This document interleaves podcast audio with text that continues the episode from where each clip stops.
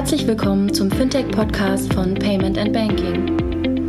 In unserem wöchentlichen Podcast sprechen wir mit interessanten Köpfen aus der Branche über unsere Hauptthemen Fintech, Payment, Banking und Mobile. Hallo und herzlich willkommen zur 248. Ausgabe des Fintech-Podcasts von paymentbanking.com. Heute mit den Kollegen Kilian Thalhammer. Hallo Kilian. Hallo Jochen. Dem André Bajorat. Hallo André. Hallo ihr beiden. Und mir, Jochen Siegert. Und äh, wir wollen uns das Thema Mobile Payment annehmen und äh, überlegen, wo wir in der Zukunft einkaufen, wo wir in der Zukunft bezahlen. Äh, denn die Kollegen vom Exciting Commerce Podcast haben festgestellt, dass was wir seit Jahren hier schon propagieren, nämlich dass Payment spannend ist und haben irgendwie vor zwei Wochen einen Podcast aufgezeichnet äh, in dem Kontext, wie zukünftig Payment und Plattformen E-Commerce verschmelzen können und wie gegebenenfalls über Payment neue Shopping-Kanäle ermöglicht werden, haben da so ein bisschen branchenfremd über das Pay äh, Thema Payment philosophiert. Wir haben es angeguckt oder beziehungsweise angehört und äh, viele Punkte, die die gesagt haben, waren vollkommen richtig. Äh, es war auch so gut wie keine dabei, wo ich sagen würde, ein großes Veto. Aber wir haben dann uns dann doch ein bisschen an der, an der Ehre äh, gepackt gefühlt, dass so Branchenfremde jetzt plötzlich in unserem Bereich wildern und haben gesagt, das machen wir jetzt mal selbst und überlegen uns mal von unserer äh, Payment-Expertise, wie das Thema äh, E-Commerce und Payment denn in Zukunft verschmelzt Nelson werden können. Oder wir sprechen als Branchenfremde über E-Commerce. Mal schauen, genau, was, das kann man auch sagen. was dazu rauskommt. Ich wollte es gerade sagen. Also die 246 war ja die Keynote vom Alex Graf und das ist ja eigentlich echt Kernkompetenz von Exciting Commerce. Also insofern kann ich das gut verstehen, dass äh, Jochen und Marcel einfach auch mal in unserem Terrain ein bisschen fischen wollten. Ja, ja.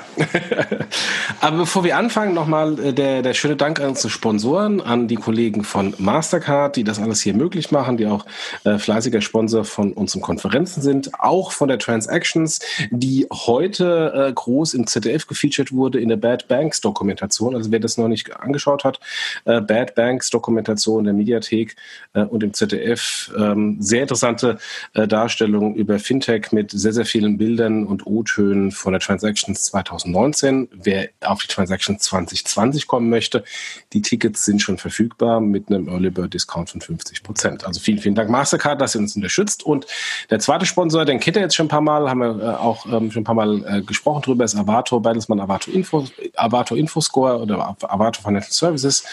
Dazu kurz der Werbespot, dem der, äh, der André so sehr gefällt. Mal ehrlich, Finanzthemen sind kompliziert. Ähm, ihr als äh, zuverlässiger Part. Ja, da bin ich raus. Da bin ich aber raus aus der Nummer. Darf jetzt den Werbespot sprechen, bitte?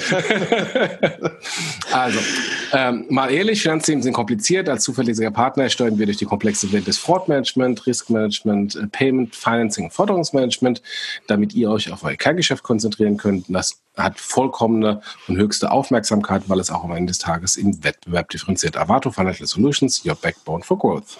Vielen, vielen Dank, Avato. Danke. Danke.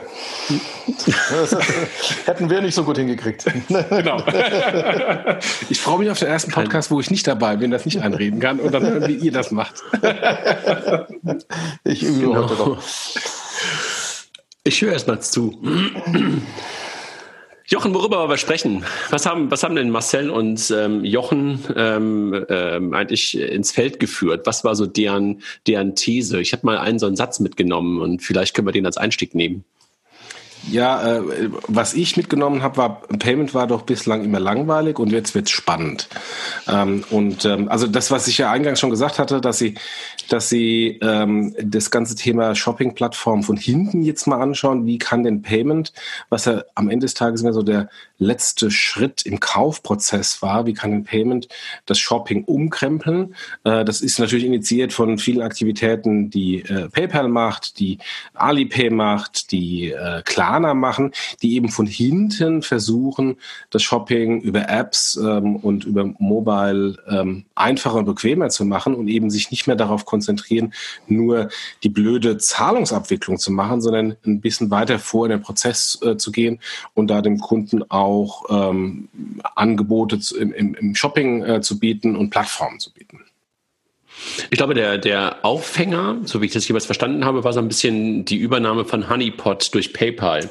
Exakt, so schien es ja. mir jedenfalls, dass die Kollegen das zum Anlass genommen haben und dann mal ein bisschen tiefer reingeguckt haben und dann so diesen typischen so, ich sag mal, 360-Grad-View mal gemacht haben, nach Osten geguckt und nach Westen geguckt. Und bei mir ist ein Satz hängen geblieben und, und Kilian, ich finde den irgendwie ähm, vielleicht auch für dich, weil du es vielleicht auch tagtäglich so ein bisschen auch so ähm, wahrnimmst in deiner, in deiner Day-to-Day-Brille war der Satz, zahlen wir, wo wir kaufen oder kaufen wir, wo wir zahlen? Also eigentlich ein total ähm, komischer Satz, aber wenn man ein bisschen drüber nachdenkt, trifft das, glaube ich, gerade so ein paar Trends, die wir so im Markt auch schon mal wahrgenommen haben, beziehungsweise ja, doch wahrgenommen haben, eigentlich ganz gut. Ne? Also wie, wie verstehst du das oder was, was, was bedeutet das für dich? Also es ist in, ist in der Tat ein Satz, wo man, den man zwei, dreimal sich mal durch den Kopf gehen lassen muss, was da genau, genau gemeint ist. Und ähm, für mich bedeutet das ungefähr, wer führt denn unser, äh, am Schluss, wer führt den Prozess? Ja? Also, und am Ende ist es ein Kaufprozess, ja, der natürlich Zahlen beinhaltet und am Schluss ist es nicht ein Zahlprozess, der Kaufen beinhaltet. Also daran glaube ich eben schon noch. Die Frage ist, wer geht weiter vorne Richtung, Richtung Kunde? Kunde und wer holt den Kunden da ab, wo er ist und führt dadurch den Prozess. Und da ist in der Tat jetzt wieder mehr und mehr das passiert, was ich glaube ich oder vielleicht auch der eine oder andere aus der Payment-Branche eigentlich so ein bisschen schon so ein bisschen abgeschrieben hat, nämlich dass der eine oder andere Payment-Provider das versucht zu führen. Ich finde Klarna ist ein hervorragendes Beispiel dafür. Ähm, auch PayPal mit Honeypot eben auch. Äh, das hat den einen oder anderen überrascht, wie man auf einmal vier Milliarden, äh, sagen wir mal, in eine Bude investieren kann, die einen Browser-Plugin macht. Äh, aber an, andere Frage. Zeigt aber, dass da der Kampf noch nicht äh, gefochten ist. Könnt ihr vielleicht erstmal erklären für diejenigen, die jetzt nicht diesen Exciting Commerce Podcast gehört haben und jetzt auch nicht in dieses ganze Thema Honeypot und PayPal äh, drin sind, erklären, was das denn war, was PayPal da gemacht hat und was Honeypot denn macht? Also was PayPal gemacht hat, ist, es hat Honeypot, Honeypot gekauft. Das war relativ einfach. Die Frage ist eher, was Honeypot gemacht hat. Honeypot bietet ein, ein Browser-Plugin an, also etwas, wo der eine oder andere gedacht hat, dass es die überhaupt noch gibt, wundert mich, ja, so, oder man hat noch ein paar alte, alte Dinger da drin, aber es ist eigentlich nicht mehr, nicht mehr wirklich on vogue, sowas zu nutzen, aber die haben ein Browser-Plugin, das dir im Prinzip an unterschiedlichen Stellen des Kaufprozesses, wenn du was in Warenkorb legst, wenn du irgendwas anschaust auf irgendeiner Seite, äh, im Prinzip Recommendations in Form von Angeboten äh, gibt. Du sagst einfach, guck mal, du willst was auch immer kaufen. Ich kann dir entweder hier einen Rabatt geben oder ich, es gibt es irgendwo anders billiger. Das ist das, was Honeypot macht. Ne? So. Das, das heißt, ein bisschen weitergedacht, äh, PayPal führt die Kunden von ihren äh, PayPal-Händlern vielleicht weg zu einem anderen PayPal-Händler, weil da das ganze Ding in Euro oder in Dollar günstiger ist. Ob das jetzt der PayPal-Händler ist, also ich glaube, da kann man jetzt so ein bisschen spekulieren. Und man könnte es auch umdrehen und sagen, äh, PayPal will erstmal den Kunden führen und den Kunden dazu bringen, äh, ihn am Schluss in einer von PayPal gesteuerten, integrierten Experience ein Produkt zu kaufen. Ob man den dadurch wegholt von Händlern oder ob das eigentlich am Schluss egal ist, also beziehungsweise ist PayPal gar nicht interessiert, ob das ein PayPal-Händler ist oder nicht, sondern man eigentlich den Kunden haben will, ist eine zweite Frage. Mhm. Also wir haben ja darüber auch ein bisschen gesprochen, beziehungsweise geschrieben, auch im, im Blog. Wir haben ja einen kleinen Artikel dazu gemacht, so Anfang des Jahres, glaube ich, war es, ne, als auch die Über, äh, Übernahme da bekannt wurde. Nee, das stimmt gar nicht, im November noch, im November letzten mhm. Jahres. Ähm, und da gab es ja auch so ein paar Stimmen, ähm, die auch so, ich glaube, Raphael war das, glaube ich, auch, der so ein bisschen über Retargeting gesprochen hat. Ne? Also dass er sagt, okay, Möglicherweise ist es gar nicht der initiale Kauf, aber wenn du halt äh, dieses Honeypot, äh, Honeypot, diesen Honeypot äh, äh, installiert hast, weißt du natürlich eine ganze Menge über das Kaufverhalten des Nutzers und äh, kannst auf die Art und Weise natürlich dann auch das Kaufverhalten steuern. Ne? Ähm, das ist natürlich, glaube ich, irgendwie das, das Spannende, was da irgendwie auch drin stecken könnte. Ne? Genau, und genau der Kanal fehlt ja Honeypot. Ja? Also Honeypot hat ja eigentlich keinen Retargeting-Kanal, ja, weil das triggert dich ja genau dann, wenn du bereits etwas tust. Später ist es wahrscheinlich schwieriger, dir nochmal äh, andere Sachen äh, anzubieten oder dich nochmal dazu, dazu zu führen. Das kann natürlich PayPal bieten. PayPal kann dir natürlich durch ein ganz anderes Frontend das Retargeting ermöglichen. Und das halte ich auch als, zwei, als weitere Möglichkeit, wie man das einsetzen kann. Sag mal, ganz kurz eine, eine kurze Frage. Hört ihr auch so ein Knacken die ganze Zeit zwischendurch? Oder ist ähm, hört Kilian höre ich das, ja. So, okay. Ich höre es ich hör's nicht, aber das liegt wahrscheinlich an so. Okay. Hörst du bei mir auch? Nee, ich höre einfach immer nur so zwischendurch so ein Knacken, als wenn, dann weiß ich auch nicht, also irgendwie so alle paar Sekunden so ein Knack, Knack, Knack, also so ein ganz, also nicht ein, kein lautes Knacken, aber halt so ein komisches Knacken zwischendurch. Ich wollte nur sicherstellen, dass ich das nicht bin. Ich habe gerade schon meinen Kopfhörer gewechselt, aber ich höre es weiterhin, deshalb. Nee, ähm, ich höre es bei Kilian. Das ist vielleicht ein Kabeldings oder was auch immer. Kennen wir ja schon aus der Vergangenheit. Ja, das ja. kann ich recht gut. Ja. okay, sorry, aber das war nur so eine, so eine kurze, eine kurze Frage. Weiß, alle, weiß allerdings nicht, was ich jetzt hier, was ich ändern kann. Nee, alles gut, alles gut. Okay. Ist egal. Ähm, also coming back to, to Honeypot. Also, ähm, also Retargeting, sagst du, Kilian, könnte einfach ein, ein Weg sein, warum das Ganze auch zusammen, zusammenpasst. Ne? Weil, wie du es ja vorhin schon gesagt hast, eigentlich denkt man so, Browser-Erweiterung, Plugin ist ein bisschen so fast so 2000er. Ne? Ähm, da dachte man so, Total. braucht man eigentlich nicht mehr wirklich. Ne? Total. Das ist das Weil erste Browser-Plugin, was ich mir aktiv installiert habe und habe dabei festgestellt, dass ich inaktiv zwar einige habe, ähm, aber die gar nicht nutzen. Und es war, Honey war das erste, das ich überhaupt mal wieder angefasst habe. Wobei das ja irgendwie in Deutschland oder in Europa ja auch nahezu, ähm, naja, ähm, ähm gibt es keine, keine Angebote. Ne? Also jedenfalls habe ich, glaube ich, nichts gefunden. Ich habe es dann auch mal installiert, aber so richtig was gab es, glaube ich, nicht. Ne?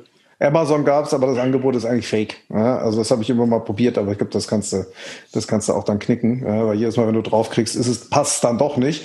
Also da war meine, war, fand ich dann enttäuschend so ein bisschen und auch das, was mir jetzt mhm. zum Beispiel angeboten wird, ich habe es gerade aufgemacht, sind reine US-Dinger. Ja, ähm, also wo man auch sagen kann, hier vom, vom, vom Targeting ist vielleicht so ein bisschen übersichtlich, weil die Chance, dass ich jetzt was bei Bloomingdale's oder Macy's kaufe, ist überschaubar. Ja.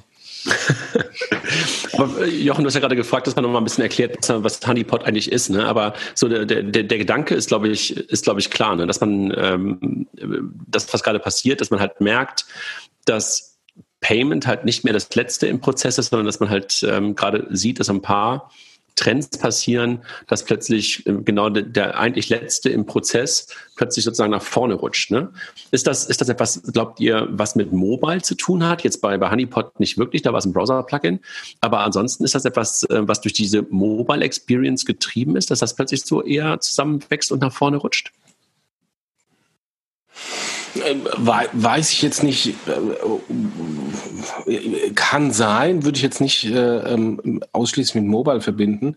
Ähm, ich, ich glaube, das, das grundlegende Problem ist, dass im Mobile-Bereich viele Zahlmethoden einfach nicht funktionieren und einige wenige wirklich funktionieren. Also PayPal funktioniert, Klarna funktioniert. Ähm, so und ist natürlich dann die Frage ist, wenn ich jetzt da schon eine dominierende äh, Marktposition besitze, ähm, wie kann ich die denn noch ein bisschen mehr ausbauen und wie kann ich mich denn dann am Ende des Tages differenzieren? Ähm, und da kann sowas natürlich eine, ähm, ein Differenzierungsfaktor sein, indem ich einfach äh, dem Kunden bessere Deals ähm, und äh, engere, engere Integration ins Shopping-Erlebnis ermögliche, weil ähm, äh, lass uns mal anschauen, äh, Amazon Mobile ist eine Katastrophe, eBay Mobile ist eine Katastrophe. Ähm, die die chinesischen Wish und Co. Ähm, funktionieren mobile sehr gut, weil die aus einer Mobile-Only-Welt kommen. Instagram äh, ähm, Payment ähm, ganz kurz, lass, so mich, lass, mich, lass, mich, einmal kurz einhacken. Du sagst, Amazon Mobile ist eine Katastrophe.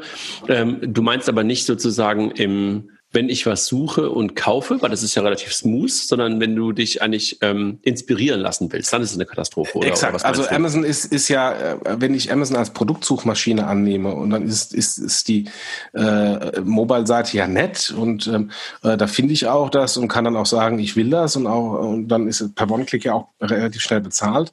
Aber das ist halt ähm, dieses, dieses, dieses ähm, ich suche jetzt hier gerade das neue iPhone oder den neuen, oder den neuen AirPods ähm, ähm, und will die schnell haben. Ähm, für, für ein tatsächliches Shopping-Erlebnis ähm, ist das, was Amazon anbietet, ähm, immer halt noch irgendwie äh, ein Browser reduziert auf einen Mobile Screen und der Browser ist de facto im Status von 1995. It's äh, sehr, sehr äh, schwarz-weiß dargestellt. Ähm, wenn ich mir, wenn ich mir anschaue, wie, wie andere Shopping Experience ähm, mobil funktioniert, hängt da Amazon natürlich viel, viel, viel, viel hinten dran. Ähm, und da ist natürlich eine Möglichkeit, ähm, wenn die etablierten Shopping-Plattformen das nicht bieten, dass man von hinten vom Payment kommt ähm, und eben dann eben äh, ähm, die, den Shopping-Weg mit dem Payment-Weg verbindet. Ich glaube nur, dass es, also ich glaube da zwei, zwei Anmerkungen. Ich glaube bei das Thema bei Amazon ist natürlich, dass du immer dann reinkommst, wenn du schon weißt, was du kaufst. Das ist gar kein Mobile-Ding, das ist online auch schon so. Ne? Ja. Das, heißt, ich weiß, wenn ich zu Amazon komme, schon, was ich kaufe. Das heißt, Amazon muss mich nicht abholen, muss mich nicht targeten, muss nicht zu mir kommen und sagen, du brauchst doch bestimmt XYZ, sondern das weiß ich schon.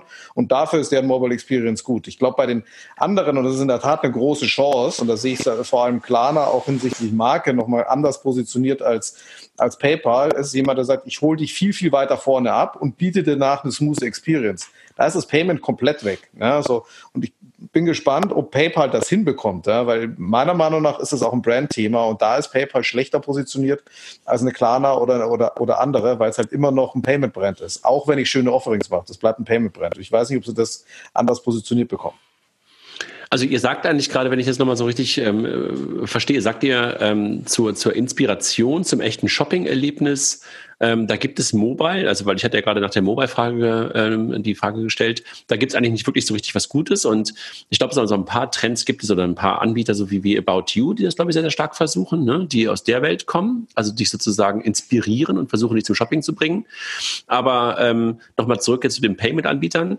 Da gibt es jetzt, und das habe ich das erste Mal letztes Jahr auf der Money 2020 so richtig in Amsterdam so richtig wahrgenommen, als die Kollegen von Klarna auf der Bühne waren und und und der wie heißt da Christoph oder sowas da der, der, der Sebastian Sebastian auf der Bühne ähm, das Klarna die Klarna App vorgestellt hat und ich mich gewundert habe, warum da plötzlich so viel Lifestyle drin war und warum der eigentlich die ganze Zeit nur davon gesprochen hat von von von Explore, äh, Exploration und dass man jetzt wie alles finden kann und so weiter.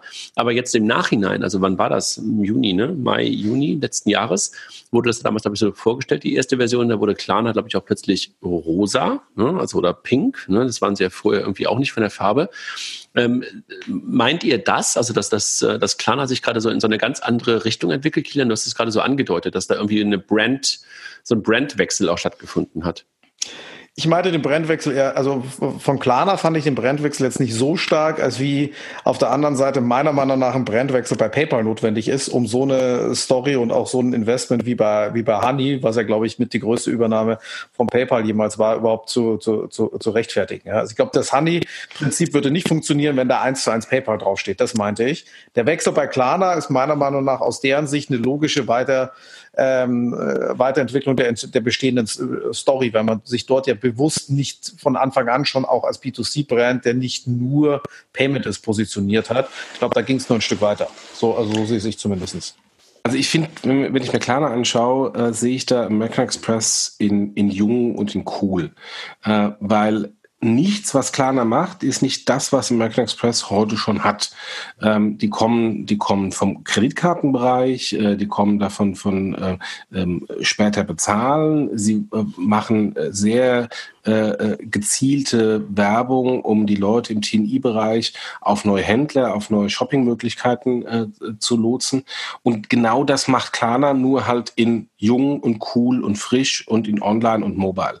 Und, ähm, und von daher, ich, ich sehe, wenn ich mir Klarna anschaue, sehe ich da ein, ein wirkliches klares Playbook, wie American Express, wenn man American Express heute neu gründen würde, wie man das cool machen könnte. Und, ähm, und äh, American Express ist, macht genau das Gleiche. Ähm, die führen oder picken sich einzelne äh, Merchants raus und versuchen anhand des Bewegungsmusters des Kunden äh, die zu neuen Merchants äh, zu führen. Da gibt's ja auch äh, Rabatte und Discounts. Äh, wenn ich jetzt irgendwie bei Merchant A einkaufe, ähm, innerhalb der nächsten x Wochen bekomme ich dann irgendwie einen 5 Euro Rabatt oder Membership Rewards doppelt oder was auch immer. Ähm, das hat American Express Old Fashioned schon lange gemacht und Klarna macht das in cool und im Online. Wen du da übrigens nicht vergessen darfst, ist im Prinzip Curve. Curve macht das eins zu eins genauso. Ne? Also es versucht auch diese Shopping Experience mit reinzunehmen über Cashbacks und Rabatte. Hat jetzt vielleicht bei uns noch nicht so eine starke Verbreitung, aber genau das ist deren deren Monitor Monetarisierungsmodell. Ne? Und ja. da geht's aus dem Payment kommen, zwar wirklich jetzt nicht von Zahlmethode, wie es ja Klarna eigentlich ist, sondern von der klassischen Karte, aber auch sehr in die, in die American Express Welt rein oder sagen wir mal in die Kartenwelt rein. Vor, vor allem, weil du ja die anderen Brands, und das wollte ich gerade äh, den Bogen so ein bisschen spannen, die Mastercards und Visa, da ja eigentlich nicht aktiv was tun können oder deren Versuche da ein bisschen was zu tun, bis jetzt alle gescheitert sind. Wie, wie seht ihr die denn da? Ich nehme die irgendwie in der, in der Hinsicht irgendwie in der Tat gar nicht wahr. Also eine, eine, Visa und eine Master nehme ich da wirklich gar nicht wahr. bei Curve habe ich gerade so gedacht, ups, okay, ähm, habe ich auch noch nicht so wahrgenommen, ähm, aber da musste ich gerade ähm, in der Tat plötzlich an Miles and More denken, ähm, die ja auch so ein bisschen in diese Richtung gehen. Ne? Da geht's ja dann eher um das Thema Meilen einlösen, ähm, aber da geht's ja auch in so ein, ein bisschen Richtung Explo, ähm, Exploration oder ähm, Empfehlungen für bestimmte Produkte. Und ähm, da habe ich gesehen, so das neue Update von der App, die geht ja komplett in diese Richtung, äh, dass sie dich halt hinführen wollen zum, zum Commerce. Also ich weiß nicht, ob das, ob das in so eine gleiche Richtung geht, wie, wie du es bei Curve auch beobachtest. Also auf, auf, auf jeden Fall, ja. Und du kannst, äh, darfst auch in dem Honey-Kontext nicht vergessen, das ist auch ein sehr starker Loyalty-Case. Also da ist ganz, ganz viel Punkte-Themen drin. Also die haben zwar, das ist nicht der originäre Trigger, aber hintenrum die Bindung der, der, der Kunden im Prinzip ein, ein Merchant-übergreifendes äh, Loyalty-System aufzubauen, ohne die, sagen wir mal, Merchants zu inkludieren.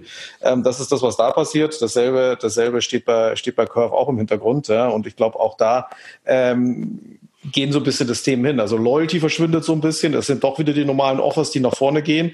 Ähm, und da versuchen jetzt die, die anderen, anderen Player mitzuspielen. Ne? Ähm, wollte vielleicht auch zum Thema Schemes noch eins in die Runde werfen. Ich glaube, dass die Mastercard und die Visa da ja schon mal versucht haben, was zu tun. Ich glaube vor allem Mastercard. Dann kam ja kurz dieser Datenskandal dazwischen und seitdem ist es wieder weg. Ja? Also so schnell kann es ja auch gehen. Ja, das hat Mastercard Visa auch schon x-mal vorher versucht. Ähm, ähm, das hat irgendwie nie so richtig funktioniert. Ähm, äh, auch getrieben davon, dass sie natürlich sowas selbst nicht machen, sondern immer mit Dienstleister arbeiten. Der, Hack war ja auch bei einem Dienstleister. Ähm, und man dann immer auf Wohl und Wehe angewiesen ist, dass dieser Dienstleister dann auch performt. Ähm, und man natürlich auch den Dienstleister entsprechend ähm, incentivieren muss. Und da ist natürlich das grundlegende Problem von Mastercard und Visa. Die Haupterträge aus dem Mastercard und Visa Modell fallen eben nicht bei Mastercard und Visa an, sondern auf der Issuing und Acquiring Seite. Ähm, und dann ist natürlich sehr schwer mit den mit den Basispunkten, die dann für Mastercard und Visa hängen bleiben, äh, tatsächlich da nennenswerte große Rewards für Kunden äh, zu generieren, dass der dann sein Shoppingverhalten auch in irgendeiner Weise ändert. Ich würde es nicht über die Loyalty-Seite probieren, weil da bin ich bei dir. Da glaube ich auch, dass bei Honey nichts hängen bleibt, ja, weil die hängen ja auch, die können ja nur incentivieren, was sie vom Merchant über die Rabatte bekommen, weil sie ja selber nichts verkaufen. Ja, die können ja auch nur sagen, ich habe hier einen Ausspielcoupon für, was weiß ich, für Zalando gemacht, ja, und dafür zahlt mir Zalando was und davon gebe ich was weiter. Das ist auch ein sehr, sehr, sehr weiter Case. Was aber eine Mastercard und Visa machen könnte, ist genau dieses Offering-Modell. Ja, zu sagen, so hier, ich, ich, ich offer, ich mache Cashback-Offerings und ich mache Coupon-Offerings auf Basis meiner, meiner Daten und das lasse ich mir bezahlen. Das ist gar kein Loyalty-Case, sondern ein Couponing-Case. Das haben sie nicht getan. Da bräuchten sie klar die Issuer und Acquirer dazu, aber die können sie ja zwingen. Also äh, nochmal ganz kurz, wir sehen, wir sehen momentan PayPal, die so ein bisschen in die Richtung gehen. Ja, also wir haben jetzt gerade über Honeypot gesprochen. Ähm, Im im Exciting Commerce ähm, Podcast wurde noch das Thema Venmo äh, mit mit mit ins Feld geführt. Haben wir jetzt in Deutschland noch nicht äh, noch nicht wirklich gesehen, aber in den USA ist Venmo ja wirklich echt ein Hammer-Case für, für PayPal. Durch diese Braintree-Übernahme damals ist ja Venmo auch ins PayPal, ähm, in die, in die PayPal-Welt reingefallen.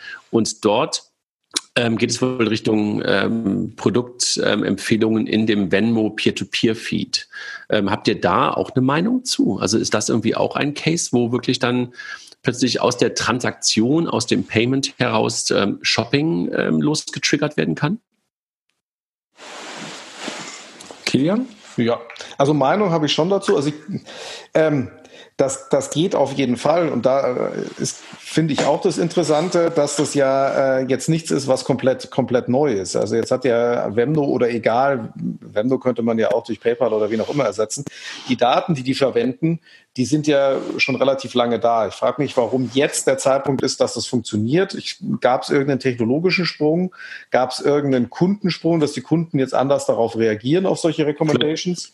Vielleicht ist einfach die Anzahl der Kunden so richtig ähm, jetzt da, dass es wirklich Sinn macht. Das ist, ähm, dass du halt auch auf der Merchant-Seite plötzlich jetzt irgendwie auch akquirieren kannst und auch Deals damit reinspielen kannst. Genau, vielleicht musste die Skalierung her, vielleicht haben wir, hat man die Skalierung oder hatte ich jetzt die Skalierung überschätzt und gesagt, das muss eine gewisse Größe haben. Ohne der Größe macht es keinen Sinn. Sinn, weil ähm, man ja von den Budgets auf der Händlerseite immer noch gegen irgendwelche Massen, äh, sagen wir mal, Kanäle konkurriert, sei es Fernsehen oder auch immer noch Print. Und jetzt hier in den Mobile-Kanal investiert, ist ja für die immer noch vergleichsweise klein. Ja? Ähm, vielleicht war das, kann man spekulieren. Ich glaube aber trotzdem, dass es, dass das, ein, dass das schon ein Weg ist, äh, wie man Venmo, moment, äh, Venmo monetarisieren kann oder auch anderen zusätzlich was machen kann, weil Venmo ist ja immer noch äh, ein Draufzahlcase in dem Sinne und da glaube ich war die Gelegenheit ganz gut. Ja, also ich, ich sehe es ähnlich. Also äh, prinzipiell ist ein, ist ein Skalierungsthema, weil Venmo ja seit Jahren defizitär war. Ähm, da kommt ja auch meine ganz starke, harte Meinung her. Äh, mit P2P kann man kein Geld verdienen. Also mit P2P-Payment kann man kein Geld verdienen, äh, weil PayPal das nicht geschafft hat. Beziehungsweise jetzt ist wohl so der Tipping Point, nachdem man so eine sehr marktdominierende Situation in den USA hat mit, mit Venmo, ähm, dass sie tatsächlich jetzt offensichtlich mit eingestreuten Incentives Teams ähm, da ähm, äh, Cross-Selling-Möglichkeiten haben, die dann eben nicht nur irgendwie im Basispunktebereich ähm, ein, ein Proof of Concept darstellen, sondern auch tatsächlich dann in der Masse äh, der, der skalierten Venmo-Nutzer ähm, auch so dazu führen, dass man dann darüber äh, Geld verdienen kann. Das Problem, was ich bei Venmo sehe, ist, das ist ähm, kein internationaler Skalierungscase, das ist ein rein nationaler Case in USA. Und, ähm, und PayPal hat, ähm, äh, können wir vielleicht nachher nochmal im Detail rauf, raufgehen, ohnehin sehr große Probleme, ähm, Produkte, die nicht Kernprodukt sind, äh, zu internationalisieren. Ähm, das hat in der Vergangenheit nicht funktioniert ähm, und hat auch bei Venmo nicht funktioniert, hat auch bei Braintree nicht funktioniert. Und, ähm, und schön, dass sie Venmo in den USA haben und auch ja, schön, dass sie da ähm, darüber jetzt einigermaßen Geld verdienen können. Ähm, aber ich sehe nicht, dass Venmo ähm, äh, international skaliert ähm, und das dann äh, jetzt im, im Kontext ich sage Commerce, das eine Vorlage sein könnte, äh, dass PayPal ähm, in den Bereich Shopping stärker reingeht, weil das ist weiß gar nicht, wann die Venmo übernommen hatten, irgendwie vor, vor zehn Jahren oder so.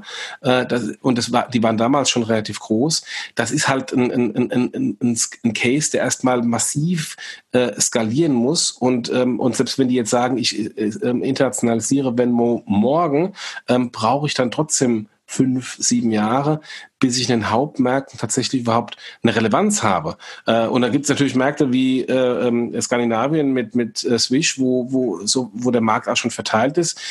Wir in Deutschland haben noch kein P2P-Payment-App-Markt. also Quid hört man auch irgendwie nichts mehr. da gibt es irgendwie so keinen keinen dominierenden Anbieter. Ähm, aber das funktioniert halt nicht von heute auf morgen. und deswegen bin ich da sehr skeptisch, dass sowas dann auch ein Shopping-Case sein könnte. Ich würde es auch, also mein Gefühl bei dem, bei dem Venmo-Ding war ja immer so, das ist so ein bisschen PayPals Plan B. Ne? Also das nimmt man halt so ein bisschen nebenher und guckt mal, wie gut das läuft. Ja? Man hat es ja, das hat aus meiner Sicht so viel funktionale und auch Zielgruppenüberschneidung mit PayPal an sich. Also weil auch PayPal ist ja ein großer P2P-Case, ja. Auch PayPal konnte die Sachen äh, anbieten, die Venmo auch kann. Also das ist nicht so groß unterschiedlich. Man kann darüber streiten, ob die Zielgruppen ein bisschen anders sind, aber auch das, glaube ich, nivelliert sich aus irgendwann auch dieser Honey-Kauf, ja, das, warum kauft PayPal das und nicht Venmo? Warum nutzt man nicht die zweite Schiene, um auch auszuspielen? Das finde ich passt da immer nicht so gerade und glaube auch deswegen ist eine Internationalisierung da überhaupt, überhaupt kein Case. Und ähm, um aufs Ursprungsthema zurückzukommen, ich glaube, da sieht man eher so ein bisschen die, sagen wir mal, ähm, strategische Sorge, die man bei PayPal an sich hat, ja, dass man, dass man das Risiko sieht, den Endkundenzugang so ein bisschen verlieren ist zu hart, aber ein bisschen weiter in den Hintergrund zu rücken und dass das, dass das wichtiger ist und dass man da mehr in den, in den Kaufprozess rein muss. Jetzt wollen wir mal ganz kurz neben PayPal nochmal auf jemand anderen gucken. Wie schätzt ihr denn Google in dem ganzen Kontext ein? Google Shopping, Google Pay. Ist das noch eine relevante, ist das ein relevanter Player? Also natürlich ist Google bei allem immer relevant und Google kann immer alles tun. Aber glaubt ihr, dass die das Thema Shopping-Erlebnis ähm, in der Kombination mit Zahlen, darüber reden wir ja eigentlich, ähm, möglicherweise auch nochmal auf den Kopf stellen können? Also Google kann immer alles, aber schafft es nie. also, also, sie schaffen äh, ja ganz viel, ne? ja, sie schaffen ganz viel, aber ähm, aber ähm, schaffen sie es wirklich? Ähm, äh, also äh, Google Shopping ist das beste Beispiel. Ähm, wie lange diskutieren wir über Google Shopping? Wie lange wird Google Shopping rauf und runter diskutiert als äh, große Konkurrenz zu Amazon und eBay? äh, was ist daraus geworden? Ja, die sind da und ja, die Leute klicken ähm, und ja, vielleicht tut es auch eine Idealo ein bisschen weh, aber hat es in irgendeiner Weise an der Dominanz von Amazon und eBay ähm, äh, gerüttelt? Nee. Ähm, und, ähm, und ja, die Puzzlestücke hätten sie, aber ich bin bei, bei Google ähm, ähnlich skeptisch teilweise auch wie bei Amazon, äh, weil Google so ein Riesenladen ist, ähm, wo die, der strategische Fokus häufig fehlt. Ähm, und es eben nicht jemand gibt, der sagt, komm, ich mache jetzt Google Shopping in Verbindung mit Google Pay und da gehen sehr viele Ressourcen drauf und ich mache das groß. Gleiches Beispiel mit Amazon, Amazon Pay. Warum ist Amazon Pay seit Jahren ein Flop? Ja, sie sind da und ja, sie gehen nicht mehr weg, aber nein, ähm, auch wenn sie fünfmal das Management geändert haben äh, und Bezos irgendwie großartig auch öffentliches äh, Amazon Pay Management äh, gescholten hat, sie kommen trotzdem nicht vom Fleck, weil auch Amazon vom, vom, vom Bauchladen so groß ist, dass da irgendwo die Management-Fokus weg ist. Das war ja einer der Hauptgründe, warum PayPal bei eBay ähm, so groß geworden ist, weil da eine systematische Fokus auf Payment war ähm, und das ganze Ding groß skaliert wurde. Und ähm, deswegen bin ich bei Amazon und Google immer so skeptisch, weil da halt so sehr viele Ideen rauf und runter ähm, äh, diskutiert werden und alles und nichts gemacht wird. Ähm, aber am Ende des Tages der Fokus, der wirklich strategische Fokus im Payment, was eben nicht innerhalb von äh, zwölf Monaten sofort einen Return und sofort eine Massenskalierung darstellt, eben nicht da ist. Und, ähm, und deswegen bin ich bei den beiden immer so sehr prinzipiell skeptisch. Ja, sie haben alle Puzzlestücke vor sich, aber kriegen sie zusammengesetzt und groß gemacht? Äh, nee. Ich würde es ich würd's von ein bisschen von einer anderen Seite mal betrachten. Ich glaube, bei, bei Google muss man, muss man schon immer im Hinterkopf haben, wo kommen die denn her? Die kommen aus dem Werbebusiness her. Ne? Sie kommen aus, die kommen aus ihrem AdWords-Business her, die kommen aus ihrer Suchmaschine her und da fangen sie an, langsam und in kleinen, in kleinen Schritten ihre Wertschöpfung so ein bisschen zu verlängern. Ich glaube, der Anspruch ist gar nicht zu sagen, ich nehme jetzt eBay oder Amazon oder wem auch immer große Marktanteile weg, sondern eher, ich bleibe, ich, ich hole mir den Kunden oder ich begleite den Kunden einen Schritt weiter. Da sehe ich schon gewisse Erfolge, auch wenn die dauern. Ja, also ich meine mal die, wenn man mal die Flugsuche annimmt, ich glaube, die hat schon gewisse Relevanz now, now äh, nicht now, nun. Jetzt. Äh, jetzt. ähm, und die geht auch, das geht auch nicht mehr weg. Die äh, Google Slides geht nicht mehr weg. Ne? Also und äh, ich merke es bei mir selber. Am Anfang habe ich das so nebenher angeguckt. Inzwischen gehe ich da rein ja, und gehe geh erstmal bei Google Slides ein und gebe mir die Suche an. Auch weil die Customer Touchpoints von Google und so gut besetzt werden. Und, und, äh, genau. Und, ne? und Hotels das gleiche, ne? Hotels das gleiche, Lieferdienste wird auch kommen.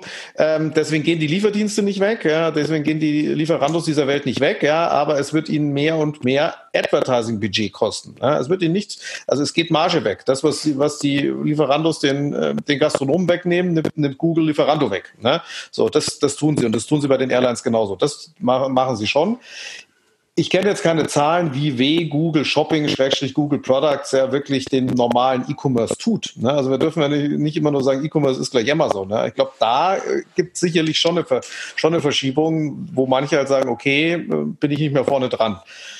Auch da unser Ursprungsthema, machen Sie die End-to-End-Kette inklusive Payment? Nee, machen Sie nicht. Ne? Ich glaube, das werden Sie auch nicht tun, ne? weil das ist für die ein viel zu großer Schritt in die Kette rein und ein direktes Wettbewerb zu Ihren Hauptkunden. Da haben sie gar keinen, da machen sie sich viel zu viel kaputt. Da sagen sie, lieber mache ich nicht End-to-End -End mit Google Pay, lieber schaue ich, dass ich vorne Sachen abknapp. Die Frage ist ja ein bisschen, äh, und da komme ich wieder so ein bisschen zurück zu meiner Ausgangsfrage, als ich vorhin über Mobile gesprochen habe. Und ich glaube ja schon, dass durchaus Mobile so eine Shopping-Experience verändert, weil du halt dort, das hat Jochen ja auch gerade auch bestätigt, ähm, immer etwas andere Payment-Varianten brauchst. Also lange ausgeholt. Was ich damit sagen will, ist eigentlich, die Kollegen von Google und von, von Apple, die ja jetzt ähm, mit ihren Google und Apple Pay Varianten halt auch da sind, haben natürlich einen, einen, einen unfairen Vorteil für dieses Thema, weil sie halt im Betriebssystem das Thema Payment gelöst haben. Und wer schon mal mit Apple Pay auf seinem, auf seinem Telefon bezahlt hat, ähm, der weiß ja einfach auch, wie einfach das ist. Ich meine, nicht am Point of Sale, sondern halt auch eine E-Commerce-Zahlung gemacht hat. Und Jochen hat das ja schon vor drei Jahren, glaube ich, immer gesagt. Ähm, der eigentliche Killer oder der eigentliche, die eigentliche Bedrohung für, für, für PayPal ist eigentlich Apple Pay, äh, vor allen Dingen im E-Commerce. Und was ich sagen will, äh, wenn man das jetzt Ganze noch ein bisschen weiter denkt und, und, und vielleicht auch ähm, jetzt mal so einen kleinen Schwenk in Richtung Osten macht und sich anguckt, was bei WeChat und bei Ali ähm, äh, äh passiert, dann sind ja da solche Super-Apps entstanden, über die wir ja auch schon ein paar Mal diskutiert haben. Und diese Super-Apps haben ja im Grunde genommen alles ähm, integriert. Ne? Also von, von, von, von E-Commerce über Bezahlen, über Ratenkauf und so weiter. So, jetzt habe ich ganz lange ausgeholt und komme jetzt zurück zu dem, was ich eigentlich sagen will. Nämlich die größte Super-App ist ja nicht das Telefon selber. Und äh, wenn du in dem äh, das Telefon selber beherrscht und auch das Thema Payment beherrscht, ähm, ist es dann nicht naheliegend, dass du dann irgendwann auch darüber nachdenkst, dass du dieses Thema Shopping auch anfängst zu beherrschen? Und jetzt noch ein letzter Satz, dann lasse ich euch wieder reden. Ähm, ich habe so ein bisschen das Beispiel des App Stores im Kopf. Der war ja früher einfach auch so, ein, so eine Art Suche, dass ich halt irgendwie eine App gesucht habe, so ein bisschen über Ranglisten gegangen bin, weil ich halt in Kategorien mal geguckt habe. Und so seit, boah, ich würde sagen, einem halben Jahr ungefähr, ähm, hat sich der App Store, jedenfalls bei, bei Apple, im, im, im Android Store, also im, im Google Store kenne ich mich nicht so aus, hat sich ja total verändert. Das ist ja eher so ein, naja, also fast schon so eine Art Shopping-Erlebnis für Apps. Und ähm, kann man das nicht auch für E-Commerce-Sachen denken? So. Jetzt bin ich abgehangen. Ja, das, in dem Monolog habe ich mir wahrscheinlich jetzt zwei, drei Sachen, zwei, drei Sachen äh, so, sind mir so aufgefallen. Also das erste ist, was du sagst, der App Store. Der App Store ist meiner Meinung nach jetzt auch von Apple-Sicht mehr und mehr ein Marketingkanal geworden. Also Apple hat gemerkt, dass sie dieselben Sachen, die eine Google mit ihrer Suchmaschine macht, jetzt auch im App Store macht. Und das merkt man auch in dem Aufbau des App Stores. Es ist mehr und mehr Vermarktungsfläche. Es mhm. ist nicht mehr dieses neutrale, äh, hat nicht mehr den neutralen Anschein, sondern durch die Hintertür ist man davon ausgegangen, okay, ähm, das kann einfach bezahlt werden, was da steht. Da sind ganz viele jetzt Marketingprodukte drauf, die, sagen wir mal, sagen wir mal äh, Werbetreibende kaufen können und das wird immer, immer stärker.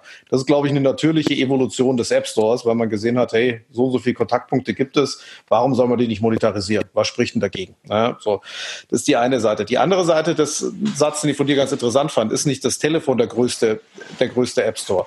Und Gedanken, den ich da in den Raum werfen wollte, ist, wir, wir kriegen ja alle mit die Diskussion USA, USA, China, äh, Donald und sein Handelskrieg und so weiter.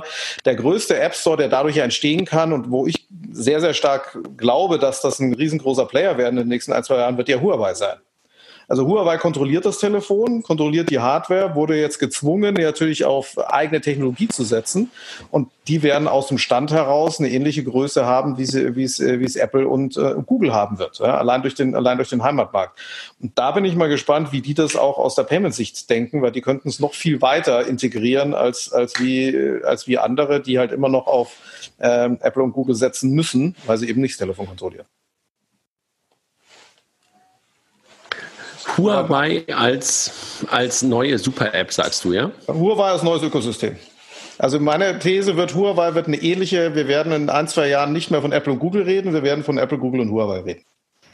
Also das sehe ich eins zu eins identisch, äh, denn ähm, diese, diese äh, Donald-Boykott von Android für ähm, die Chinesen sorgt ja nur dafür, dass die sich für Alternativen äh, umschauen müssen und dann es quasi ein westliches oder westliche Betriebssysteme gibt, ähm, Android und äh, ähm, iOS und es östliche Betriebssysteme gibt, ähm, die davon komplett getrennt sind. Und äh, so wie wir schon äh, das eigene chinesische Internet haben mit den eigenen chinesischen Apps, äh, wo wir als äh, Westler kaum drauf zugreifen können, ähm, wird das vermutlich durch diesen Bann ähm, noch viel stärker äh, passieren. Ähm, und äh, wird das für uns in irgendeiner Weise eine Rolle spielen? Das würde ich erstmal hinterfragen, weil ähm, das wird dann ein, ein chinesisches, russisches äh, Alternativ, ähm, indisches Alternativbetriebssystem sein mit einem äh, separaten Ökosystem. Äh, kommen die dann hierher? Hm, weiß ich nicht. Weiß ich auch nicht, also klingt immer so komisch, kommen die da hierher? Äh, ähm, die, das, die Frage wird eher umgekehrt sein, müssen wir nicht dahin? Ja, ja so in, genau, der, genau. In, der, in, der, Richtung, weil uns gar nichts mehr anderes übrig bleibt, weil die, äh, wir haben die genau diese Wertschöpfung, die äh, China oder sagen wir mal äh, Asien da bereitstellt, die haben wir in Europa gar nicht mehr. Ne? Also wir haben keine, wir haben keine Hardware, wir haben keine Software, wir haben kein Ökosystem. Ja. Wir müssen dahin und müssen uns eigentlich dem in Anführungsstrichen anpassen, was es da so ein bisschen gegeben wird. Ja? Und wenn und wenn nur irgendeiner auf die lustige Idee kommt, irgendwie Alipay, WeChat und Huawei zu verheiraten oder äh, eins von beiden, dann hast du auf einmal so einen großen, so eine Power in dem Markt, die auch weit über China rausgeht. Die kommt vielleicht nicht direkt nach Europa, aber die wird wahrscheinlich eine größere Anteil der Weltbevölkerung erreichen, als wie äh, wir uns so ein bisschen vorstellen können. Ne?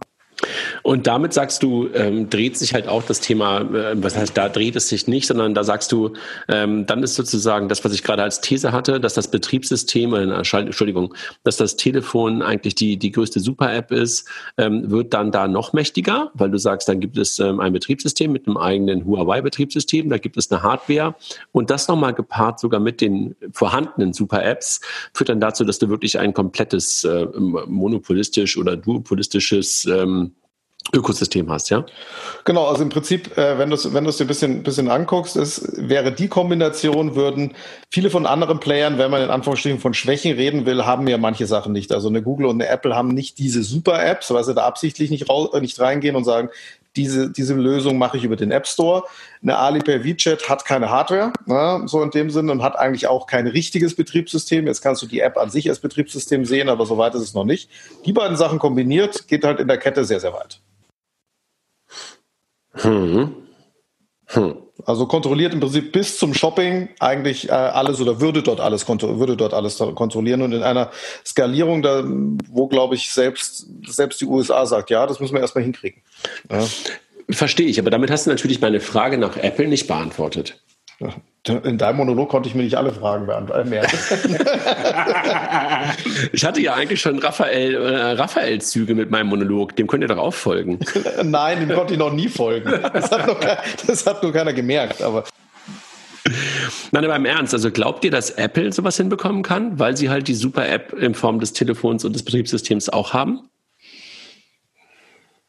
Also mir würde bei Apple ein bisschen die Shopping-E-Commerce-DNA in der Masse fehlen. Also da sage ich jetzt nicht, dass die Apple Stores keine schöne Shopping-Experience sind, aber in der Masse mit der wirklichen Traktion und äh, täglichen Relevanz, das traue ich irgendwie Apple nicht zu. Apple ist niemand für die tägliche Relevanz in der Masse. Ja, eigentlich schon komisch, dass man eigentlich so ähm, Zubehör nicht äh, schöner über das iPhone kaufen kann, ne? Ja, und dass es auch limitiert ist. Also A, ist es, äh, gibt's nicht viel, das ist nicht schön und man hat auch irgendwie das Gefühl, ja, das macht man halt, weil einem nichts anderes übrig bleibt, aber so richtig Lust drauf hat man eigentlich nicht. Ja. Mhm, absolut. Absolut. Jochen, du schweigst so lange schon. Denkst du?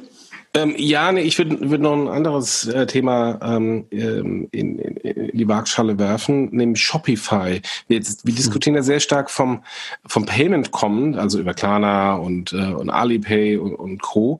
Ähm, aber ähm, wer, wer da immer so ein bisschen unter dem Radar läuft, äh, sind die Kollegen von Shopify, die ja eigentlich über äh, äh, blöde Shop-Software gekommen sind, äh, dass das so quasi der Longtail äh, einen kleinen Shop hat äh, und da Sachen verkaufen kann, aber mittlerweile ähm, in der in der kompletten Logistik und Infrastruktur ähm, ein, ein, eine wahnsinnige Macht darstellen ähm, aufgrund der Vielzahl äh, der vielen Shops, ähm, die darüber äh, dargestellt werden. Die haben auch, ähm, ich möchte sagen, ein eigenes Payment, Shopify Payment, aber die haben zumindest ähm, eine, eine einheitliche User Experience, die über die einzelnen Shops ähm, ähm, möglich sind. Und die kommen eben ähm, von dem Ansatz nicht über das Payment, sondern haben sich vom Shop-System über den Kauf bis ins Payment ähm, und an Logistik und äh, Fulfillment ähm, ähm, etabliert. Und die können eben von der anderen Seite kommt, äh, das machen, was worüber wir gerade eben über Klarna, PayPal und Co. gesprochen haben. Glaubst du, dass sie darüber kommen, dass sie, also ich denke gerade ähm, laut, äh, dass sie über die ganzen Longtail-Shops, sind es ja vor allen Dingen, wenn ich Shopify richtig verstehe, sind es ganz, ganz viele, ne, die, die, die auf Shopify laufen, dass sie so eine Art Marketplace schaffen, also dass sozusagen ein Ebay mit, mit, mit Neuwaren entsteht, ähm, über so eine Art Shopify-Shopping-Erlebnis oder was hast du da im Kopf, wenn du. Exakt, wenn du, wenn so eine Art dezentrales denkst? Ebay, also keine zentrale Plattform, aber eine Vielzahl ja. von, von von unabhängigen Shops, ähm, die äh, um die eine quasi eine Klammer, eine einheitliche Klammer ähm, äh, geht, äh, wenn es um Payment und Fulfillment geht. Ähm, und dann natürlich auch, wenn ich äh, bei Shop A eingekauft habe und mit Shopify Payment bezahlt habe, ähm, mir dann auch Angebote gemacht werden bei Shop B. Ähm, und ähm, äh, ich bin ja sowieso prinzipiell immer ein Freund von diesen von diesen Longtail KMU Modellen im, im Payment und im Shopping, äh, weil äh, so ist PayPal groß geworden, so ist Square und SumUp und Co. groß geworden. Ähm, äh, so ist äh, Shopify mittlerweile groß geworden. Ähm, und, ähm, und das sind die Bereiche, die man einfach nicht unterschätzen sollte, ähm, wo wo da quasi im, im Longtail irgendwas passiert und das dann so langsam, langsam, langsam hochgeht in den Shorttail. Und ähm, äh, PayPal und Co. haben es ja, äh, auch Stripe haben es ja auch ähm, x-mal gezeigt, wie man quasi vom, vom longsten Longtail äh, äh, kommend erfolgreich sein kann, ähm, dann auch im, im, im großen Massengeschäft. Wobei ganz kurz, Kilia, bevor du antwortest, das habe ich bei PayPal am Anfang auch mal gesehen, solche Ansätze, dass sie versucht haben, ähm, ihre Shop-Partner ähm, in so einer Art kuratierten ähm, Auswahl irgendwie darzustellen. Das sehe ich irgendwie schon gar nicht mehr bei PayPal. Jetzt frage ich mich, warum soll das bei, bei Shopify anders sein? Und hm, ist das eher eine Frage, ähm, tut man sich damit einen Gefallen, weil man plötzlich dann auch Vergleichbarkeit zwischen seinen eigenen Kunden schafft? Ähm, oder schafft man einfach nur mehr Reichweite? Ich denke laut, ne? Ähm, ich bin mir da nicht so ganz sicher. Gibt es bei Shopify schon so eine Art ähm, Meta-Portal oder wie auch immer man das nennen mag? Geiles Wort, klingt zu 90er. Gibt es da schon? Browser-Plugin. genau.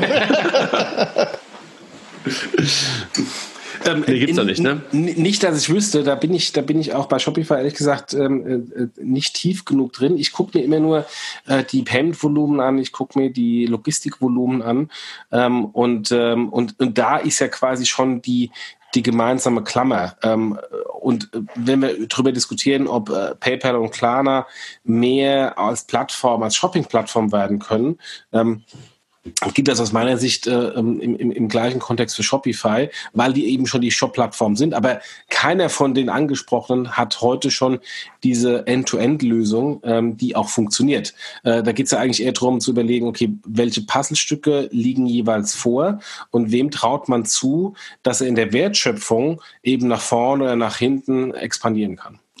Ja, und wem traut man zu, auch sagen wir mal, seine, seine, äh, seine Kundenklientel so relevant zu ändern, dass ich auf einmal in Richtung B2C gehe? Also was man, wo ich mir bei, der, bei, bei Shopify die Frage stellen würde, schaffen die ein B2C-Spiel, was vorne raus nötig ist, äh, also zumindest mal in der Denke ja, hinten raus hinsichtlich Payment, hinsichtlich Logistik ist es immer noch ein B2B-Spiel mit derselben Zielgruppe, denen man noch zusätzliche Services anbietet, um den Kaufprozess einfacher zu machen. Aber vorne mache ich Targeting-Sachen. Und da, da wäre ich mir bei Shopify nicht so ganz sicher.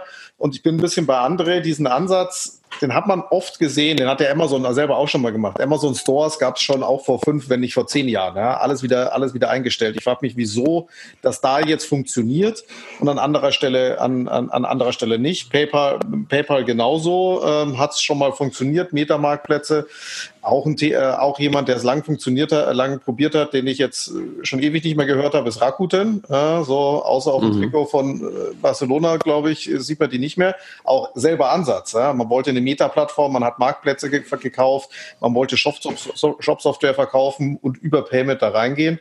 Gefühlt gescheitert.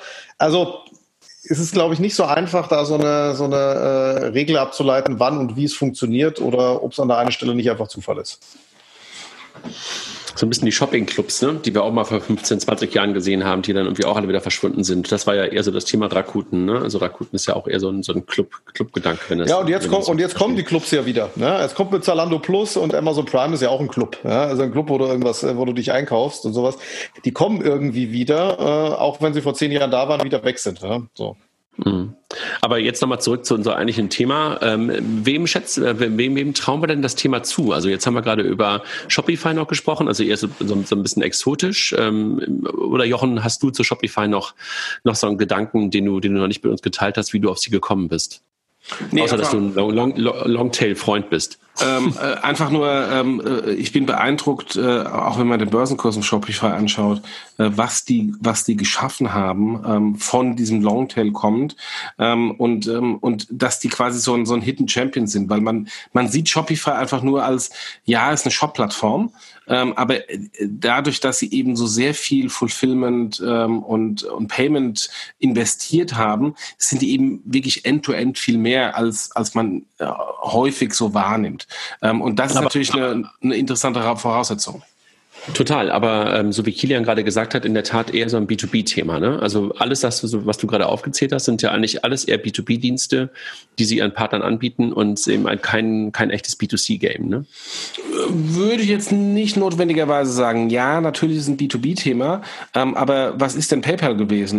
PayPal war am Anfang auch ein B2B-Thema, ähm, was, was eBay äh, den Sellern versucht hat zu verkaufen, dass die Seller ähm, äh, PayPal-Akzeptanz gemacht hat. Und, ähm, und am Ende des Tages ist es natürlich dann trotzdem ein ähm, Endkundenbrand, was sich etabliert hat. Ja, ein Brand bin ich bei dir, aber es ist halt eben dann doch kein Portal, wo ich hingehe oder keine App, wo ich hingehe, um einkaufen zu gehen, sondern ähm, ich benutze sie immer dann, ähm, maximal, wenn ich halt noch Peer-to-Peer -Peer machen will, ja, aber wenn ich halt irgendwie was shoppen will, ähm, dann suche ich ja nicht auf, auf, auf PayPal den Shop, wo ich irgendwie eine Hose, Schuhe, äh, eine Jacke finde. Äh, das stimmt, das stimmt, ja. Und, also äh, versucht PayPal, aber hat auch, ist auch damit. Genau, hat bisher noch, keine, noch keine so richtig geschafft. Und ja. äh, das ist, glaube ich, also wenn wir jetzt noch mal ganz kurz so, so ähm, recappen, ne? also PayPal, Honeypot, hm, hm, hm, Venmo, ähm, da könnte es möglicherweise klappen, ne? weil da sind sie ja schon eine B2C-App ähm, und, und, und, und da wirklich dann reinzukommen in den Feed, das war, glaube ich, der, der Gedanke, Kilian, den du vorhin auch sagtest, ne? dass sie so eine Art Shopping-Recommendation in den Stream reinbekommen. Das könnte funktionieren, aber wahrscheinlich, wenn dann nur USA, so wart ihr euch einig. Ne? Ja, und bei, bei, bei Honeypot PayPal, ich glaube, es funktioniert, wenn Honeypot als, Bra als Branche, äh, nicht als Branche, als Marke vorne bleibt und nicht PayPal. Sag mal, warum gibt es eigentlich Honeypot nicht als App? Weil einfach diese Funktionalität, diese, diese, diese Technik nicht äh, in der App funktioniert, ne? Einerseits das und ich glaube, dass auch der Use Case, ich, also es ist immer so mein, ich glaube, die Anzahl der wirklichen eins zu eins Kaufvorgänge, die auf dem Telefon äh, passieren und die wo, wo, wo Honeypot eine Rolle spielt, also die wirklichen E-Commerce Physical Goods, ich glaube, dass da der Trigger vielleicht auch bis zum gewissen Grad noch überschätzt wird, was wirklich übers Telefon kommt. Ja, aber das iPad zum Beispiel irgendwie auch, ne? Also da kannst du ja auch nicht installieren. Ja, das ist richtig, das ist richtig. Das weiß ich nicht, ja, keine Ahnung. Okay. Und wenn wir weiter gucken, Amazon mh, mh, mh, haben ganz viele Sachen, aber irgendwie so als vom Payment müssen die nicht mehr kommen, ne? Die müssen sich nicht mehr drehen. Müssen ist immer so eine große Frage. Die Frage ist, ob sie es nicht sollten, aber ich glaube, sie tun es nicht. Google haben wir drüber gesprochen. Glaubt ihr beide nicht? Ne? Also obwohl sie eigentlich ganz gute ähm, Einfallsmöglichkeiten haben und ähm, wir beide gerade festgestellt haben, dass wir am Anfang über sowas wie Reisebuchungen und, und, und Flugbuchungen eher so gelächelt haben, mittlerweile halt dann doch irgendwie Nutzer sind. Also immer wieder auch für eine Überraschung gut, aber so richtig fokusmäßig trauen wir denen das nicht zu, hat, hat Jochen gesagt. Ne? Die haben nicht genug Fokus auf dem Thema. Ne? Ja, glaube ich auch. Ja. Und, und ich glaube, dass sie weiterhin eben aus ihrer Advertising-Ecke kommen werden und sich da eher evolutionsmäßig fortbewegen und nicht versuchen, komplett durchzustechen bis nach, bis nach hinten raus, sondern lieber nach der nächsten Flugsuche die nächste Suche machen und da ein bisschen in die Value Chain reingehen. Das glaube ich. Okay. So, meine, meine These mit dem App Store, der, die nehmt ihr mir nicht ab, dass da Apple kommt, äh, weil sie einfach auch diese DNA nicht haben. Äh, kaufe ich, aber kann man natürlich auch andererseits auch wieder kaufen, so ein Stück weit DNA. Ne, DNA kann man nicht kaufen. Ne? Man kann sich sozusagen. Jetzt sind wir bei der ethischen Diskussion drin. Das ist nächster Podcast. Dann sagst du ähm, eigentlich die Jungs von ähm, äh, Huawei oder wie auch immer sie jetzt ausgesprochen werden, richtig. Das ist für dich eigentlich so ähm, ein komplett neues Feld, wo du jemand ganz, ganz starkes entstehen siehst, ja, ein riesengroßes Ökosystem. Wäre meine Sicht, äh, ja, dass da was Großes kommen wird in den nächsten ein bis drei Jahren. Shopify haben wir gerade gesagt, hm, nicht so richtig, ne? Also weil da irgendwie so der der der Consumer Case fehlt. Ähm, und die Kollegen von Klarna, über die haben wir ganz am Anfang gesprochen. Und vielleicht gehen wir noch mal ganz kurz darauf ein. Da sehen wir gerade, dass da jemand äh, von B2B mehr und mehr Richtung B2C geht und auch genau diesen diesen Weg gerade eigentlich eingeschlagen hat. Ne? Als einziger wirklich so richtig sichtbar eingeschlagen hat, oder? Jochen, noch da? Ich will nicht alles kommentieren. Ja, ja. nee, äh, genau. Ich habe hab Jochen gerade, ich habe ich hab Jochen gerade sozusagen so das, äh, das Ruder aus der Hand genommen. Ne? Also das, äh, Nee, nein, aber, aber das, also äh, ähm, Klarna, finde ich, ist da am, am weitesten ähm, gediehen von der Strategie. Ähm, äh, wenn wir nochmal zurückgehen auf Exciting Commerce, äh, die haben ja Klarna das nicht zugetraut, aber PayPal zugetraut, weil sie ganz einfach sagen, naja, wenn ich mir an, die Anzahl der PayPal-Kunden anschaue und die Anzahl der Klarna-Kunden, ist es natürlich doch noch ein ganz anderes Thema. Äh, vor allem, weil Klarna äh, auch den Sprung in die USA noch nicht wirklich geschafft hat und de facto immer noch ein ähm, europäischer Player ist. Ähm, ich, äh, ich, glaube, wenn wir mal den Recap machen, äh, bei keinem äh, ist es so, dass es ein natürlicher Player ist, der das machen kann. Ähm, äh, wem würden wir es am ehesten zutrauen? Da würde ich sagen, Bauchgefühl Klarner. Ähm, aber auch für die ist es noch ein größeren Sprung, äh, das auch wirklich zu exekuten. Weil die haben natürlich ein anderes Problem. Die müssen erst nochmal, also die haben eine, ähm, die haben dieses N26-Problem. Äh, in Europa sind sie schon, oder in Kontinentaleuropa sind sie schon bekannt, äh, haben da auch Marktsituationen, müssen da quasi neue Innovationen bringen. In anderen Ländern, USA, Australien und Co., sind die völlig unbekannt und ähm, müssen da erstmal auf Kundenwachstum und ähm, Aufbau der Value Proposition gehen.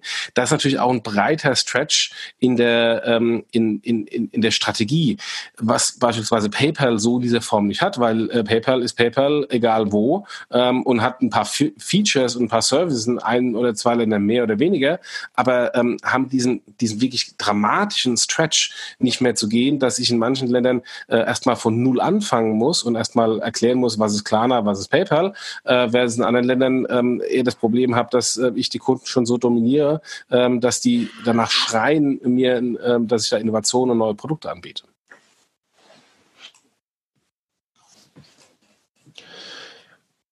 Jo, habe ich nichts hinzuzufügen, glaube ich, aus der, aus der Klarner Sichtweise. Wobei man auch, auch ähm, der Versuch, diese regionale Sicht einzubringen, immer so ein bisschen schwierig ist, weil natürlich die meisten Player regional unterschiedlich positioniert sind und man selten einen sagt, okay, der ist überall gleich. Ja. Es viele, sind teilweise teilweise Nische, teilweise etabliert, also wie es bei Klarna so ist, aber PayPal auch nicht so, äh, auch nicht anders. Es gibt ja genug Märkte, wo PayPal entweder gar nicht präsent ist oder unter ferner Liefen. Das kannst du nicht, kannst du nicht pauschalisieren. Aber trotzdem bin ich gespannt, in welche Richtung Klarna geht und in manchen Märkten traue ich ihnen da mehr zu als PayPal, in USA natürlich nicht. Ja.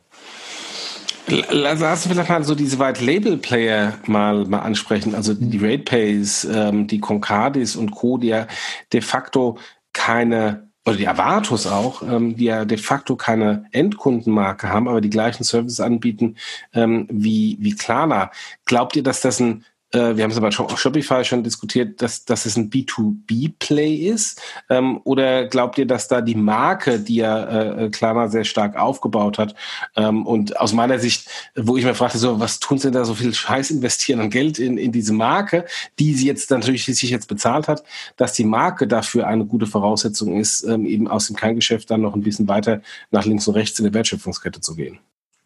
Ich glaube, es ist nicht nur die Marke, es ist auch das damit eingekaufte Mindset. Ja? Also wenn du einen, also so einen, und da ist Avato, finde ich auch ein gutes Beispiel, jemand, der aus 100 Jahren B2B kommt und der B2B in der DNA und in den Kennzahlen, in den Prozessen oder sowas drin hat, den, den da ein bisschen anders auszurichten, glaube, das ist, das ist sehr, sehr schwierig und wahrscheinlich auch gar nicht zwingend notwendig, weil auch so B2B-Player ja immer weiter äh, gebraucht, gebraucht werden. Ob dein Geschäftsmodell dadurch besser wird, äh, ist eine andere Frage, aber es wird sie weitergeben. Ich glaube, da ist der Druck gar nicht da, sich da in diese Richtung zu entwickeln. Mhm.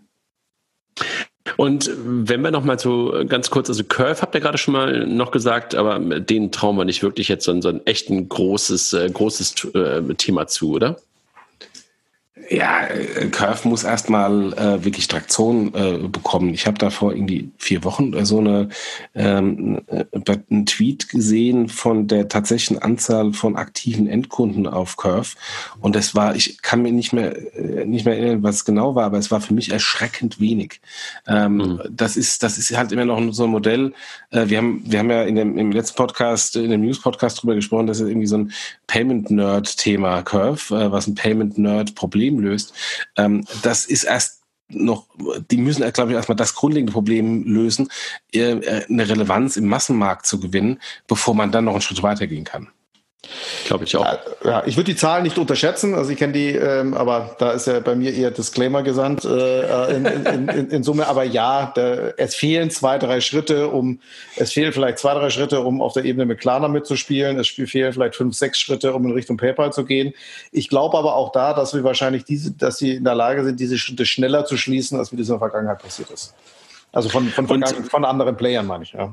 Und äh, wenn wir noch so mal ganz kurz weitergucken, so, keine Ahnung, in Richtung Loyalty-Schemes oder sowas, ähm, traut ihr so jemandem wie einem Payback in Verbindung mit Amazon zum Beispiel, äh, mit Amazon, Quatsch, mit Amex ähm, so etwas noch zu? Ich würde einen vorher reinwerfen, Revolut. Mm. In dieses, in das, in das Thema. Also ich glaube, dass das einer ist, der da sehr, ähm, eine sehr relevante Rolle spielen kann. Bevor die Payback-Frage gebe ich dann an Jochen weiter. Also Revolut und damit auch eigentlich, sagst du, wahrscheinlich im zweiten Atemzug dann auch N26, oder? N26 beziehungsweise alle Challenger, Challenger Banken, wobei natürlich ein Revolut, finde ich, auch von der Positionierung eher eine Payment, äh, einen Payment Touch hat als wie N26. Die haben, Revolut hat nie so stark das Banking gespielt, wie es N26 gespielt hat, auch in der Kommunikation nach außen, Sparkassenrot, No Bullshit und so weiter. Das war kein Revolut Play. Ja, äh, Revolut Play war eher das Payment Play. Deswegen hatte ich die vorher genannt. Das heißt nicht, dass es für N26 oder andere Challenger Banken nicht geht. Ähm, ja. Hm. Hm. Jochen, was sagst du? Ähm, ja, ähm, ist, ist, eine, ist eine These. Ich finde es aber auch ziemlich weit hergeholt. Da gibt es auch da ähm, viel natürlichere Dinge, als irgendwelche Shoppingportale aufzubauen. Also angefangen, was Revolut ja sehr stark macht, im ganzen Kryptobereich, im Kryptotrading, ähm, im, im, im, äh, Cross-Border FX-Bereich, also eher Transferwise anzugreifen. Ähm, das, das liegt viel näher als jetzt irgendwie ähm, in den, in den Shopping-Bereich reingehen, reinzugehen, wo ich bei Revolut auch null, null Overlap in der DNA sehe. Würde ich auch so sehen. Aber jetzt noch mal kurz zu Payback und ähm, Amex. Wie schätzt du das ein? Also erstmal Payback und Amex ähm, ist ja ähm, äh, nicht mehr zusammen. Also ja, die gehören glaube ich irgendwie noch dazu, aber es ist ja so, dass, dass Amex schon äh, einen Käufer für Payback sucht. Äh, das hat ja irgendwie nie wirklich funktioniert, dass die in irgendeiner Weise Synergien gehoben haben. Ähm, wenn ich mir nur Payback anschaue, die kommen natürlich sehr stark aus dem Shopping. Ja, das stimmt. Ähm, äh, da liegt das sehr nah, aber äh, da hapert es dann doch wieder hinten dran am, am Payment. Also sie haben natürlich mit Payback Pay eine, ähm, eine, eine Payment-Funktionalität im, äh, im POS, die äh, lange angekündigte Online-Payment-Akzeptanz ist bis heute nicht da. Ähm, und ähm, jetzt kenne ich auch die Zahlen nicht von Payback hinsichtlich der, der tatsächlichen E-Commerce oder Online-Nutzung. Aber für mich ist Payback immer noch so diese Affiliate-Netzwerk, also äh, POS-Nutzung der Karte, ja, ja, ja. Und ab und zu mal, wenn ich online shoppe, ähm, nutze ich halt so einen Affiliate-Link, um da irgendwie meine Payback-Punkte zu sammeln. Aber es ist jetzt nicht irgendwie eine, eine relevante Shopping-Destination, die sofort in den Kopf kommt, wenn ich online shoppen gehe. Ähm, und, äh, und das ist natürlich auch ein, und, ein Thema, was, und als Mobile und als Mobile ähm, sozusagen so ähm, ja ähm, Exploration ähm, Einstieg ähm, also du sprichst gerade von Affiliate-Link und sowas. Das kann ja mobile eigentlich ganz gut stattfinden. Also wenn du da in der App bist und äh, dann guckst, okay, keine Ahnung, ich suche irgendwas und, und du lässt dich von, von denen inspirieren, glaubst du da dran? Ja, da hast du natürlich wieder bei Payback das Problem, dass du ähm, äh, eine sehr limitierte Anzahl von äh, Akzeptanzstellen wieder noch hast. Also hast, hast, hast du das online auch? Also ähm, offline ähm, bin ich bei dir, aber online auch? Ja, und da bist du bei den normalen Affiliate-Links, aber du bist natürlich nicht äh, in, der, in der großen Masse, äh, wie wenn du bei Idealo bist oder, oder anderen. Okay. So, der Kilian will raus. Mir reicht's mit euch heute Abend. Also haben wir jetzt eine Antwort gefunden. Also momentan scheint es echt so zu sein, als wenn halt äh, die Player, die die Kollegen von Exciting Commerce genannt haben, irgendwo auch für uns eine große Relevanz haben. Also Asien, äh, das Super-App-Konzept ähm, scheint irgendwie dafür, dafür gemacht zu sein, dass irgendwie Payment und, und äh, Shopping sozusagen zusammen ist. Ähm, ansonsten trauen wir, trauen wir PayPal so ein paar Sachen zu, ähm, aber vor allen Dingen in den USA und wir trauen halt irgendwie gerade den Kollegen von Klarna eine ganze Menge zu, oder? Also ich, ich traue PayPal vieles zu, aber ich traue ihnen das nicht zu. Äh, wir haben ja hier im, im Skript ähm, auch, habe ich mal eine Liste gemacht von, äh, von den Innovationen im, äh, bei PayPal, die allesamt äh, in-house äh, gescheitert sind. Also PayPal Pay Later ist gescheitert, hat Bill Me Later gekauft. Äh, PayPal hier, diese MPOS-Geschichte ist gescheitert, hat man jetzt iSettle gekauft. Ähm, äh, die ganze grundlegende Thematik, äh, ähm, äh, die, die Stripe gemacht hat, da gab es ja auch PayPal Payments Website Payments Pro und PayPal Plus. Äh, Stripe hat es groß gemacht. Ich bin mir bin sehr skeptisch, dass PayPal neben dem wirklichen Kerngeschäft Innovation treiben kann. Ähm, und ähm, und äh, werden sie sich äh, verändern können, ja, über Akquisition. Das haben sie auch äh, relativ gut ähm, ähm, etabliert in der Vergangenheit, wo sie über Akquisition dann äh, gewachsen sind. Aber es ist bei der einen oder anderen Akquisition äh, war es daneben. Braintree, PSP haben sie akquiriert, äh, ist ähm, äh, lange nicht so erfolgreich wie Adyen, obwohl sie mehr oder weniger zum gleichen Zeitpunkt losgelaufen sind. Also PayPal hat aus meiner Sicht ein, ein internes Innovations-Execution-Problem. Das kann man zum Teil über Akquisition lösen, aber eben nicht vollends. Ähm, und deswegen traue ich das den Kollegen leider nicht zu. Die sind sehr gut im, im Playbook, den sie international gemacht haben und es auch groß gemacht haben und da auch super erfolgreich. Aber links und rechts zu gucken, hm, bin ich, bin ich skeptisch. Also haben wir dann doch keine neue ähm, Idee nochmal irgendwie aus der, aus der Schublade geholt. Ich habe nur noch einen Geheimtipp. Giro, Giro Go macht es. man, merkt, man merkt, dass du jetzt äh, bei einer deutschen Bank arbeitest. Das funktioniert offensichtlich wie das Gehirnwäsche, André.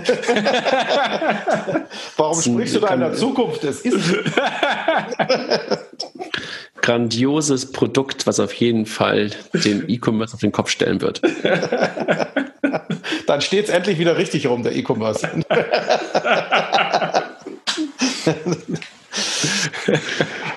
Gut, jetzt will ich aber raus.